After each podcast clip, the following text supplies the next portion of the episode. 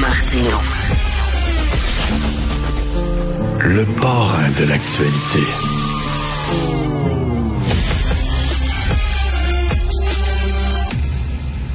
Alors, euh, la semaine de la pensée critique avec euh, le blogueur militant pour la laïcité, la pensée critique, euh, Guy Perkins. Salut Guy. Salut Richard. Écoute, bien sûr, j'ai pensé à toi cette semaine, toi qui te méfies de la religion, toi qui dis on devrait cesser de normaliser la religion. Est-ce que le gouvernement devrait laisser un groupe religieux catholique qui est contre l'avortement sur des bases religieuses euh, tenir un rallye dans un de ces euh, un de ces buildings, c'est-à-dire le Palais des Congrès de Québec? T'en penses quoi, toi? Euh, ben, je te réponds en deux temps là-dessus, Richard, parce que oui, c'est bien que tu ramènes l'aspect de la normalisation. Comme j'ai déjà expliqué, quand je parle de dénormaliser, ne veut pas dire d'interdire. C'est loin de là. C'est tout simplement que dans le cadre de, de, de public, qu'au niveau des lois, qu'on cesse de se préoccuper de l'aspect religieux.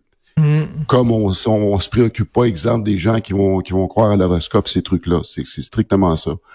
Pour le reste, la question, euh, c'est pas de savoir si c'est un groupe religieux qui est derrière ou ça. C'est c'est pas de savoir si on est pro-choix ou pro-vie. C'est de savoir est-ce qu'on est pour la liberté d'expression. Et là, là-dessus, je pense que le gouvernement vient d'entrer sur un terrain miné. Parce que c'est quoi la prochaine affaire? Parce que là, ici, il y a eu comme un, un choix unilatéral de dire que ça, c'est irrecevable euh, moi, je suis profondément, profondément, et euh, d'abord et avant tout, j'ai toujours été pro-choix. Euh, maintenant que quelqu'un fasse des, des, des, des, regroupements comme ça, des, des, des conventions pour afficher leur côté pro-vie, encore là, je pense que ça entre dans le droit de la, la, de la, hmm. liberté d'expression. Et puis, on, ils ont le droit de le faire. Mais, mais, mais, mais par contre, par contre, mais mettons, je, OK, je te, je te pose ça sur, un autre angle.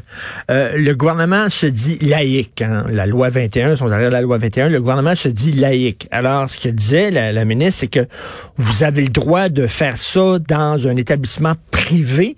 Mais là, le Centre des congrès de Québec, c'est appartient au gouvernement. Le gouvernement est laïque, donc on commencera pas à ouvrir nos portes de nos institutions à des groupes religieux, mettons. Mettons, c'est pas ça qui ont répondu, mais mettons s'ils avaient répondu ça, tu aurais dit quoi? Ben encore là, j'ai un problème avec ça parce que oui, c'est que l'endroit physique appartient au gouvernement, mais c'est quand même des lieux qui sont ouverts à, à être euh, loués, parce que c'est des endroits mmh. qu'on loue pour faire des activités, des, des congrès, des conventions. Fait qu'encore là, j'essaie ce, ce que c'est de dire, mais on, on, est dans une autre euh, dans un autre registre ici. Puis j'ai encore un petit peu de misère là-dessus. Puis à un moment donné, on, on, peut pas couper justement le, la parole. les gens vont trouver une façon de, de, passer leur message. Moi, je suis un petit peu de l'école de Bill Maher là-dessus. Lui, lui reprend le, slogan anglophone de, de, du savon vaisselle Sunlight qui dit que Sunlight is the best disinfectant, que la lumière du soleil est le meilleur désinfectant. Fait que laissons ces gens-là exprimer, puis des fois on va voir que le, ce qu'ils ont exprimé est complètement farfelu, puis ça, ça va partir de lui-même. Si on essaie de cacher, ça hmm. fait ça crée un genre de, phénomène de, de, martyr. Puis des fois, hmm. là, vient justement alimenter eux le, feeling de dire ben vous voyez, ils ont peur de nous autres, ils veulent pas nous écouter, donc on est des martyrs. Ça, ça augmente le, le, phénomène de dire qu'on, le, phénomène de, de chambre d'écho euh, alors, moi, j'ai toujours comme principe que comment on, se bat contre une mauvaise idée, c'est en présentant des meilleures idées. Donc, tu serais d'accord, euh, Guy, euh, puis là, pour, le, pour le, les fins de la conversation, tu serais d'accord, Guy, mettons qu'un groupe musulman rigoriste euh, organise au Palais des Congrès de Québec un rallye euh, en disant nous autres on veut promouvoir le port du voile par exemple euh, chez les femmes. Même si toi t'es pas d'accord tu dirais ben ils ont le droit d'exprimer leurs opinions. Parce que si si t'es pour ça pour les catholiques j'imagine que t'es pour ça pour d'autres religions oui, oui absolument. Absolument. Par contre ça, ça, prend toujours le contrepoids parce qu'on parle ici euh, de, de, débat, c'est-à-dire euh, ces gens-là veulent amener un débat, mais il faut que s'ils veulent euh, exprimer une idée, en contrepartie, il faut qu'ils soient capables de recevoir une idée qui ne va pas dans le sens de la leur et pas de crier au racisme ou à l'islamophobie ou peu importe le, type de phobie qu'on vouloir y associer. Il faut entretenir l'idée du débat parce que bon, mon segment, comme je te, je te mentionnais dernièrement, c'est un segment sur la pensée critique, mais dans la pensée critique, faut pas oublier que quand même la part du principe de désaccord civilisé. C'est ça. Donc, donc, mettons, donc, mettons, ils font un, rallye, les catholiques anti-avortement. Il faut qu'ils acceptent aussi qu'il y a peut-être des gens à l'extérieur du euh, centre des congrès qui manifesteraient pour, avec des pancartes, en autant que tout ça se fasse dans le respect des lois. Là. Dans le respect, il faut, faut réapprendre, faut réintégrer mmh. justement le, le, le, le principe de désaccord civilisé, ce qui s'est totalement perdu et puis que les réseaux sociaux sont venus saboter totalement. Mais c'est bon parce que, les gens, les gens, sont pas en recherche. Les gens sont pas en recherche de vérité, ils veulent juste avoir raison et promouvoir leur idéologie, peu importe laquelle. Et les gens qui ont pas lu ton livre et qui en ont entendu parler peuvent peut-être se dire ah ça c'est un livre contre la religion puis ça non non non t'es pas là en train de dire il faut interdire la religion puis tout ça t'es pas là c'est pas là. Tu dis moi j'ai le droit de dire les bases de la religion, ce sont pas des bases scientifiques, c'est des bases qui sont hautement critiquables, mais cela dit, euh, tu es prêt à discuter avec euh, les, gens qui sont croyants, là. Oui, tout à fait. C'est que dans mon livre, je fais la démonstration de, ce que justement que il n'y a pas de, fond scientifique dans tout ça, que le phénomène de croyance irrationnelle est profondément ancré dans notre nature, c'est-à-dire dans notre cerveau. On peut expliquer ça, mais en expliquant aussi, il y a même certains bénéfices justement à l'effet religieux sur l'effet de, de, créer un, ciment collectif, mais qu'il y ait des bénéfices ou pas, euh, puis mm. qu'on explique le, le, phénomène, ça rend pas l'idée religieuse vraie pour autant. Et c'est ça que je viens de dire que ce qui est le, message euh, derrière justement la, croyance religieuse est totalement faux, c'est de la superstition. ben, parlant de superstition, tu ouvres la porte à est-ce que Richard, tu es superstitieux? On a un petit thème. Ben oui.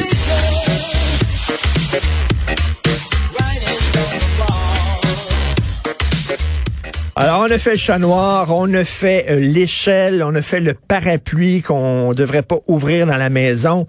Et là, croisez les doigts, porte chance. Puis on, le fait tout. Moi, je croise pas les doigts. moi, euh, je, frappe du bois tout le temps là. Euh, ah ben ça, ça fait pas... je, tape du bois. C'est dans mon line-up éventuellement, on va en parler là, mais euh, mais aujourd'hui, c'est on croise les doigts. Croiser les doigts, effectivement. Alors, ça vient d'où ça? Ça vient, ben il y, a, comme deux origines ben, possibles, parce qu'évidemment quand on parle de, les retracer les, origines de superstition, euh, des fois ça peut être assez nébuleux, mais ici il y a deux théories qui circulent. évidemment il y a le côté, euh, il y aurait une, origine chrétienne encore une fois par rapport à ça, parce que euh, surtout ça vient d'Angleterre. Ça fait quand on dit fingers crossed. Oui, hein, crossed. ben, ça veut dire croix. Donc ça fait la forme de la croix. Donc, la croix vient comme te protéger contre les malheurs et ainsi de suite. Puis d'autres vont dire ben que ouais, ben il y, a la croix qui, qui est reproduite, mais quand on voit la forme, il y a comme deux extrémités qui s'écartent en bout de ligne, euh, au bout des doigts. Euh, là, ça représente la queue du poisson, tu sais, le fameux poisson qui représente le, christianisme. Il y en a qui vont penser que ça va s'associer à ça. Pour d'autres, il y a une origine, il y a une origine, euh, une origine de, de nature païenne c'est que le croisement des, doigts ferait en sorte que euh, c'est comme une antenne, un portail qui, qui va accueillir les bons esprits, qui vont agir comme des points d'ancrage pour les bons vœux puis la chance. puis il y a aussi là, il y a aussi tu sais quand tu dis mettons ah oh, oui, je te promets fidélité puis tu te croises les doigts, ça ça veut dire que j'ai le droit de mentir ça. ça ben encore là dans, dans les trucs que j'ai relevés là-dessus, c'est c'est plus dans un c'est plus en Allemagne euh, que justement c'est un bris de ce quoi quand tu parles et que tu te croises les doigts, là c'est un bris de, de contrat ou euh, de ah, promesse que tu euh, mais ça, ça serait, ça serait germanique comme origine. Germanique, OK. Ben, écoutons, on va se coucher moins niaiseux. Tu veux nous parler de théorie du genre et, euh, tu sais, pour certains, la théorie du genre, c'est une, une religion pour certains. Et là, il y a un ancien transgenre qui critique la théorie du genre en disant c'est du prosélytisme. Euh, il n'est pas le seul, c'est parce que, bon, pourquoi on entend parler de lui? Parce qu'il s'appelle euh, Holly London. Euh, type-là, c'est un influenceur britannique. Euh, il est aussi chanteur. Il est reconnu d'une part pour avoir subi plus d'une dizaine d'opérations chirurgicales pour ressembler à un des chanteurs du groupe K-pop BTS. Fait que lui, il a fait une transition euh, raciale. Parce qu'il est blanc. Et, il voulait ressembler à... Lui, il voulait ressembler à un, chanteur sud-coréen. Donc lui, il se disait, il se disait, s'identifiait comme un Coréen, c'est qu'il a tout fait les transformations pour ressembler, particulièrement à un des chanteurs qui s'appelle Park Ji-min. Euh, et puis, euh, c'est ajouté à ça, bon, écoute, ça allait aussi loin, là, je vais peut-être choquer des gens, pour aller chercher toutes les, caractéristiques euh, physionomiques, justement, d'un Sud-Coréen. Il s'est fait raccourcir le pénis dans un premier temps. ben voyons donc, c'est un, stéréotype total. Il s'est fait raccourcir la pénis, il s'est fait brider les yeux. Donc c'est pas un transgenre, c'est pas un transgenre, c'est un transracial. Oui, mais il est devenu transgenre par la suite parce que justement, tous ces questionnements, on, a définitivement devant, devant nous autres quelqu'un qui qui, qui, euh, qui s'interroge, qui cherche, comme on dit en bon québécois. Mais là, il se l'avait euh, okay, une femme. OK, donc il se l'est pas seulement raccourci. Là, à un moment donné, il se l'est fait enlever ben, carrément. plus tard, plus tard, plus tard, il l'a fait enlever parce que là, il, sentait qu'il bon, il se disait dans, un premier temps non-binaire, puis après ça, ben, là, il s'identifiait comme une femme. Oh boy, OK. Mais là, il réalise que euh, non, c'était au bout de tout ça, que c'était pas ça, puis que là, il est en processus de détransition. Puis il réalise également que comme Bull Kool-Aid, que justement c'était comme trop facile d'embarquer dans ce genre de truc-là. Puis il se fait reprocher de dire ben écoutez là j'ai un problème avec ça. Il y a un prosélytisme qui fait que des gens comme moi qui sont mêlés, qu'on se fait dire qu'il y a une seule et unique cause, parce que c'est le problème actuellement de la, de l'affirmation des genres, c'est que euh, quelqu'un qui va se qui va avoir un moment dans, dans, son existence où il s'interroge, on va dire ben la seule unique explication, c'est la dysphorie du genre, donc tu dois procéder rapidement.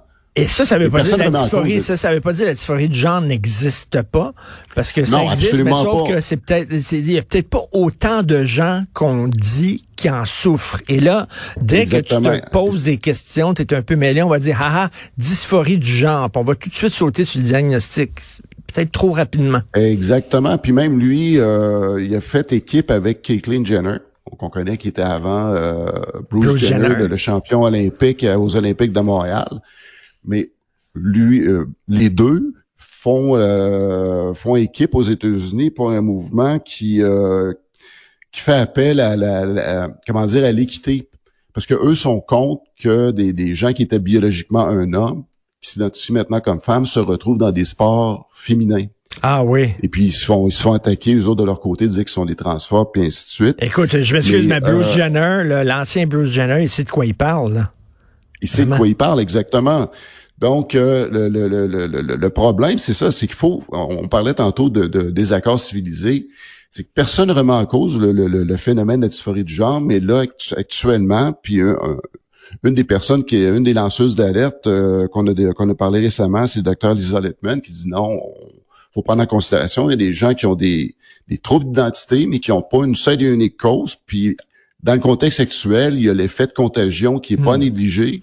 Hmm. Euh, et en plus, euh, de son côté, un type comme le, professeur Gad Saad de l'Université Concordia, dans son livre de Parasitic Mind, lui associe ça quelque part dans toute l'ère où les gens ont besoin d'attention euh, il peut avoir un phénomène qui se rattache au syndrome de Munchausen. Euh, le syndrome de Munchausen, c'est quelqu'un qui, qui, qui, va avoir des symptômes, mais qui va les amplifier parce qu'il se rend compte que quand il y a ces interrogations-là, ben, il va chercher l'attention des gens autour. Puis là, il va avoir tendance à amplifier justement pour maintenir ce, niveau d'attention-là. Parce que là, finalement, il est intéressant, les gens s'intéressent à lui, etc. Puis là, il reçoit plein d'amour de gens qui, qui lui écrivent. Et là, ça, ça, ça l'enfonce un peu dans, dans mensonges. Là. Parce que dans l'article que j'ai repéré, c'est un article qui provient euh, d'un magazine euh, web qui s'appelle Génétique, qui se, qui se présente comme étant un site d'actualité bioéthique. Puis ce qu'on voit sur ce site-là, c'est que de plus en plus, euh, et c'est pas surprenant, il y a de plus en plus de gens là, qui, qui, qui, qui passent à la détransition. Et puis ça, c'était prévisible parce que justement, les gens qui dépassaient le cadre de la vraie dysphorie du genre, moment donné, se rendent compte qu'ils est à côté de la traque puis qu'ils veulent faire marche arrière. Et, ça existe. ça existe et il faut en parler. Écoute, Émilie Dubreuil de Radio-Canada avait fait un reportage là-dessus. Elle s'est fait ramasser par le milieu euh, des trans et le milieu LGBT. Mais elle dit, je m'excuse, mais c'est une réalité ça existe. Il y a des gens qui ont transitionné peut-être trop jeunes et qui le regrettent. Ça ne veut pas dire qu'on est contre les transitions, ça ne veut pas dire qu'on est contre la dysphorie du genre, mais reste que c'est une réalité qu'il dont, on, a le droit de parler de cette réalité-là. Ben c'est ça, puis ces gens-là justement qui vont essayer de mettre les bâtons des roues, ben notre gars de Saad de tout à l'heure, lui de ce côté-là, lui il va appliquer, il va euh, il spécule que possiblement ces gens-là, eux, de, de leur côté, c'est le syndrome de Munchausen par procuration. Ça fait que ces gens-là, c'est leur cause, fait qu'ils vont transférer sur d'autres, justement, et amplifier. Euh, des gens qui vont croiser vont dire, ben, hey, t'es, euh, tes questionnements sur ton identité, là, c'est vraiment la dysphorie du genre, puis va-t'en là-dedans, puis là, eux se sentent importants. Ça fait que c'est eux qui vont chercher l'attention puis de l'importance.